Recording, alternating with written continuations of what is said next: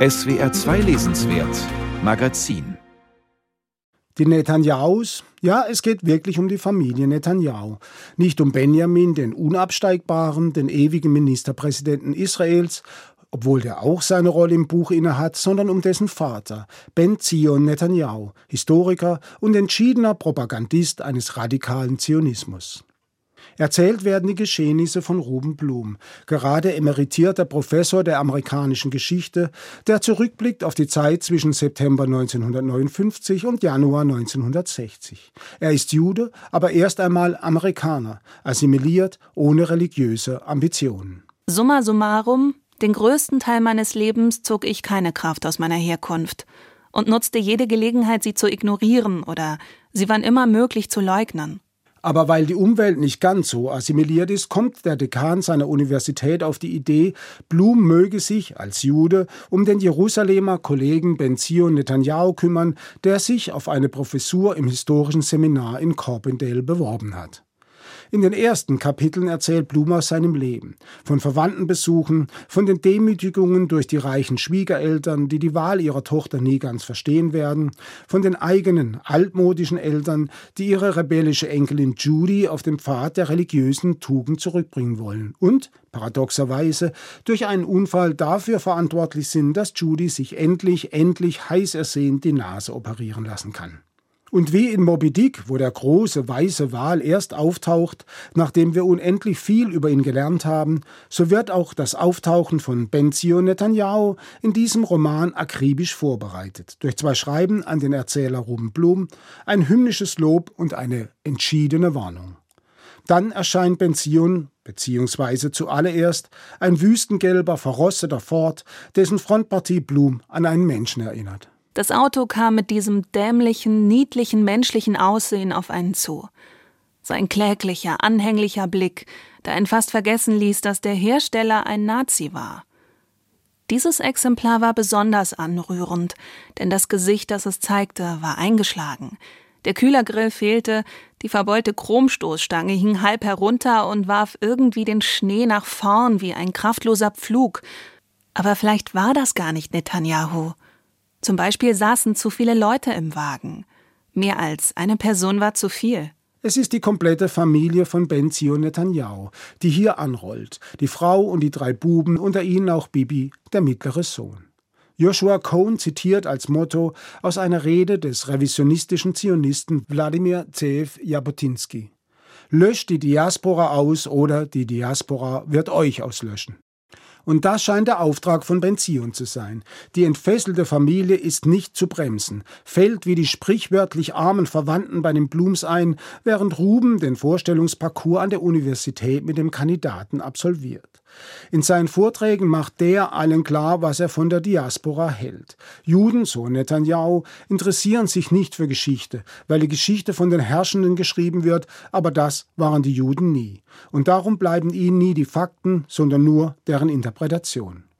Und die konstatiert nichts anderes als einen ewigen Antisemitismus, eine ewige Feindschaft durch Nichtjuden, eine ewige Bedrohung, wie sie schon die hebräische Bibel diagnostiziert. Darum geht es dem Historiker Netanyahu paradoxerweise gar nicht um geschichtliche Ereignisse, sondern um Bestätigung und Propaganda für den Staat Israel, der diesen Teufelskreis unterbrochen habe. Nur die Diaspora-Juden und damit Ruben Blum, die immer noch an Amerika glauben und an einem Fortschritt für die Menschen, haben das noch nicht verstanden. Das ist, was ich von amerikanischen Juden halte. Nichts. Eure Demokratie eure Inklusivität, euer Exzeptionalismus. Nichts. Eure Überlebenschancen, absolut keine. Du, Ruben Blum, bist raus aus der Geschichte, du bist vorbei und erledigt. In einem Essay hat Joshua Cohn von der wachsenden Entfremdung zwischen dem nach rechts driftenden Israel und den jungen amerikanischen Juden berichtet. Aber man würde fehlgehen, den Roman nur als Buch zur Lage der Nation zu lesen. Die politischen Spannungen sind aber das Sprungbrett, auf dem sich Joshua Cohn zu einer aberwitzigen Situationskomik aufschwingt. Eine Melange aus Philip Roth und Woody Allen, eine wilde Screwball-Comedy, bei der kein Stein auf dem anderen bleibt. Daher ist der Roman leichter lesbar als andere Texte von Cohn. Er hat einen unglaublichen Schwung, er ist hinreißend erzählt. Sozusagen ein Cohn für Anfänger. Und er behauptet eben nicht nur die propagandistische Geschichtsphilosophie eines Benzio Netanyahu, sondern entfaltet sie. In einer Vorlesung über die Vertreibung der Juden 1492 in Spanien, als der Antisemitismus zum ersten Mal das Judentum nicht als Religion, sondern als Volk definierte, mit den tragischen Konsequenzen, dass eine Konversion nun auch nichts mehr nutzte. Wichtigste Bedingung dieses Vorgangs war lediglich, dass die Juden jüdisch blieben weshalb sie, als sie zu konvertieren begannen, freiwillig zum ersten Mal in ihrer Geschichte bestraft und streng ermahnt wurden, dass sie niemals etwas anderes sein könnten als das, was sie ursprünglich waren. Blum hält das für Propaganda. Und wir dürfen nicht vergessen, die Geschichte wird uns von ihm erzählt, der ja eben auch sein Interesse hat, seine Position als Diaspora-Jude zu rechtfertigen, nachdem ihn Netanyahu ganz schön unter Druck gesetzt hat. Blum erinnert in seiner Naivität an einen anderen Blum. Nein, nicht notwendig an James Joyce, Leopold Blum aus dem Ulysses, sondern eher an Thomas Manns Serenius Zeitblom aus Dr. Faustus, der nicht umsonst das Leben eines teuflisch Besessenen beschreibt. Wenn es um literarische Verweise geht, kann man Joshua Cohn nicht überschätzen.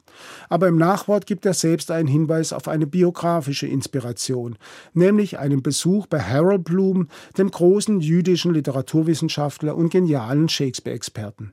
Der hatte einmal genau diese Aufgabe, sich um einen, Zitat, obskuren israelischen Historiker namens Ben Zion Netanyahu zu kümmern.